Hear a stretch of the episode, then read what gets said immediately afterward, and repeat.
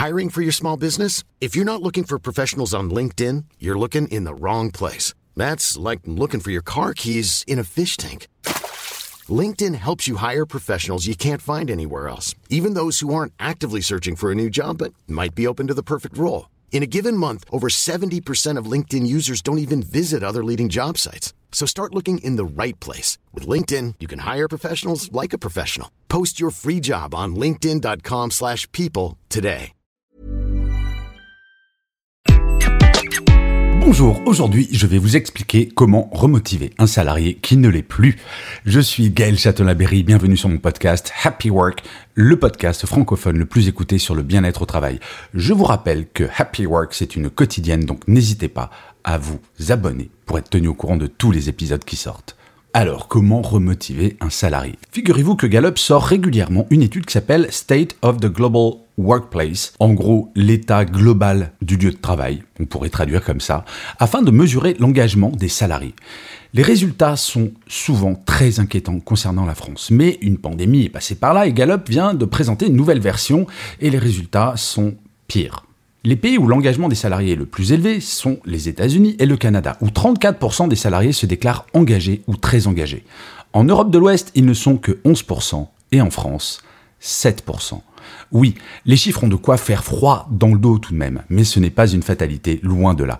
La motivation, s'il n'existe pas de recette magique pour la faire augmenter, il existe quelques solutions pour la stimuler, et c'est l'idée de cet épisode, vous donner quelques clés pour remotiver les troupes, ou même vous-même. La première chose, c'est de remettre le travail à sa juste place. Si vous n'êtes pas chirurgien, cardiaque, pompier ou urgentiste, vous ne sauvez pas de vie. Cela semble trivial de le rappeler, mais un travail n'est rien d'autre à la base qu'une activité qui sert à payer nos loisirs, notre loyer et notre nourriture. Oui, en ces temps où nous sommes abreuvés d'articles et de livres sur le bonheur au travail, cela semble un tantinet provocateur, mais ça ne l'est pas, je vous assure. Comment fonctionne la mécanique de la démotivation? C'est quand il y a un décalage entre ce que l'on imaginait de son travail et la réalité de celui-ci que l'envie de baisser les bras nous prend. J'ai déjà été démotivé à l'époque où je travaillais en entreprise et me rappeler qu'à minima, ce travail qui ne m'intéressait plus me nourrissait m'a permis de passer le cap. Mais la démotivation peut également venir du stress que le travail génère, jusqu'à un tel point que cela ne devienne plus supportable. Eh bien, dans ce cas, se rappeler qu'on ne sauve pas de vie permet de moins culpabiliser sur le fait d'être démotivé. Face à mes équipes, quand je sentais qu'elles avaient un coup de mou, j'utilisais souvent cette phrase. Ce n'est qu'un travail. Il me semble absolument fondamental de se rappeler de temps à autre que nous ne nous définissons pas en tant qu'êtres humains par le travail que nous faisons. Et heureusement. Malheureusement, nos sociétés sont totalement organisées autour de celui-ci, ce qui ne rend pas cette prise de recul toujours très simple. La deuxième chose, c'est d'assumer la situation. Oui, nous avons le droit d'être démotivés. Il faut le dire haut et fort à tous les salariés. Le fantasme du salarié motivé 24 heures sur 24, 7 jours sur 7 n'est qu'un fantasme qui a un effet pervers. Démotiver tout le monde tant cet objectif n'est pas atteignable. De façon paradoxale, admettre que nous avons le droit d'être démotivés, eh bien, cela est motivant. La démotivation, c'est exactement comme de la fatigue physique. Franchement, vous lanceriez-vous dans un marathon si vous aviez des courbatures aux jambes? Ben non, bien entendu, et cela vous semble évident, normal. Quand on se lance dans une course, on essaie d'être en forme au départ, et si ce n'est pas le cas, soit on ne fait pas la course, soit on se repose. En cas de démotivation, c'est exactement la même chose qu'il faut faire. Quand on est motivé, on est plus productif, n'est-ce pas? Il vaut mieux parfois remettre à plus tard une tâche pour laquelle on n'est pas motivé admettre notre démotivation, l'assumer, se reposer, reprendre des forces et faire cette tâche une fois qu'on est en pleine forme. Notre cerveau est un muscle qui n'a pas une énergie infinie. Il est important de considérer son travail comme un sport, et il faut bien dire que chaque jour est une sorte de sprint. Mais comme une semaine est un marathon, imaginez l'état dans lequel finirait un coureur qui ferait un marathon au rythme d'un sprint. Vous avez le droit d'être fatigué, mais vous avez le devoir de vous reposer physiquement et mentalement. Et d'ailleurs, c'est Matteo Alman qui disait le travail fatigue même les ânes. Et oui, la fatigue, c'est assez universel. Le troisième point, c'est de comprendre les leviers de démotivation de chaque personne. Tout le monde n'est pas motivé par la même chose, et il en va de même pour la démotivation. Par contre, une erreur est souvent faite. Imaginez que ces deux leviers sont identiques, il n'en est absolument rien. Par exemple, la motivation d'un salarié peut tout à fait être l'argent.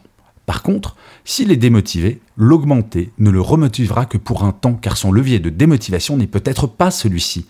Il est peut-être motivé par l'argent, mais démotivé parce que son manager ne le laisse pas faire de télétravail, ou qu'il n'a pas assez de temps pour sa vie personnelle, ou encore qu'il considère ne pas avoir assez de feedback sur son travail.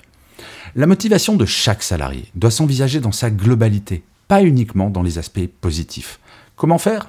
En en parlant, sans tabou, et en expliquant qu'en aucun cas, il ou elle sera jugé sur ce qui est dit. Il est préférable de connaître les leviers de démotivation d'un collaborateur ou d'une collaboratrice pour pouvoir agir dessus, ou tout du moins éviter de les faire entrer en action. Par ailleurs, nous fonctionnons toutes et tous pareil. Nous aimons quand notre interlocuteur s'intéresse sincèrement à la personne que nous sommes. Il en va de même en management. Le quatrième point, c'est de redonner du sens. Ah, la question du sens. La pandémie a agi comme si tout le monde découvrait à quel point donner du sens était fondamental. Alors, il y a trois ans, j'avais écrit un article qui s'appelait Donner du sens, le cœur du management. Cependant, même si en le relisant je le trouve un peu léger, l'essentiel était là. Donner du sens, c'est comprendre en quoi notre travail est utile, à quoi il va servir pour la grande cause de l'entreprise. Je donne souvent l'exemple de cette usine de vis et de boulons. Quand j'ai rencontré le patron de cette usine, il était très inquiet car le nombre de démissions dans ses ateliers explosait. Avant de le rencontrer, je me suis dit, bah oui, faire des vis et des boulons à la chaîne, ça doit pas être simple de se motiver tous les jours. Sauf qu'en allant visiter son usine, il m'a expliqué où allaient ces vis et ces boulons. Sur des satellites, des avions, des. Sans le travail de ses ouvriers, pas de téléphone portable ou de télévision par exemple. Mais ce patron avait juste oublié de rappeler régulièrement à ses équipes l'importance de leur travail. Ils étaient devenus de simples ouvriers qui fabriquaient des boulons alors qu'ils participent réellement à la conquête spatiale. Cela vous semble exagéré? Eh bien, après mon passage, toutes les semaines, il faisait la liste des produits qui avaient été utilisés sur des satellites et des avions. À chaque projet majeur, une nouvelle photo en grande taille apparaissait dans les ateliers. Petit à petit, les équipes ont retrouvé du sens et le taux de turnover a été divisé par deux en un an. Une entreprise est une chaîne qui ne peut se passer d'aucun de ses maillons. Par contre, il est bon de se rappeler à quoi sert la chaîne en elle-même, sinon, euh, à quoi bon? Vous l'aurez compris, être démotivé n'est pas grave, c'est même normal et humain, tout simplement humain. Ce qui est grave, c'est quand cette démotivation dure trop longtemps. Quand c'est le cas, cela révèle sans aucun doute quelque chose de plus profond. Et il est peut-être temps de changer travail. Par contre, imaginez que 100% d'un travail peut être motivant, c'est illusoire.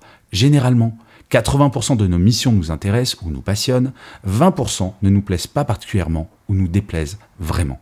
Tant que cette proportion est gardée, rien n'est perdu. Mais vous d'ailleurs, est-ce que vous êtes motivé par votre travail? En fait, pour le savoir, il existe un test totalement gratuit qui se trouve sur mon site web à la rubrique test de personnalité. L'adresse de mon site, c'est www.gchatelain.com. Et je finirai cet épisode comme d'habitude en vous lisant le commentaire laissé par l'un ou l'une d'entre vous sur l'une des plateformes d'écoute. Pour celui-ci, j'ai choisi un commentaire de Sensation Sofro qui me dit un excellent podcast, instructif et animé avec enthousiasme et professionnalisme. Merci Sensation Sophro. C'est vrai, j'essaye d'être enthousiaste et j'essaye d'être professionnel autant que faire se peut. Je ne dis pas souvent, mais tout ce que je vous raconte, c'est issu des rencontres que je peux faire au cours des journées, de mes conférences. C'est également plus de 20 ans d'expérience en tant que manager dans des grands groupes médias. Bref, oui, j'essaye d'être professionnel parce que ce que je vous transmets, c'est avant tout pour que vous alliez mieux dans votre travail, donc autant être pro.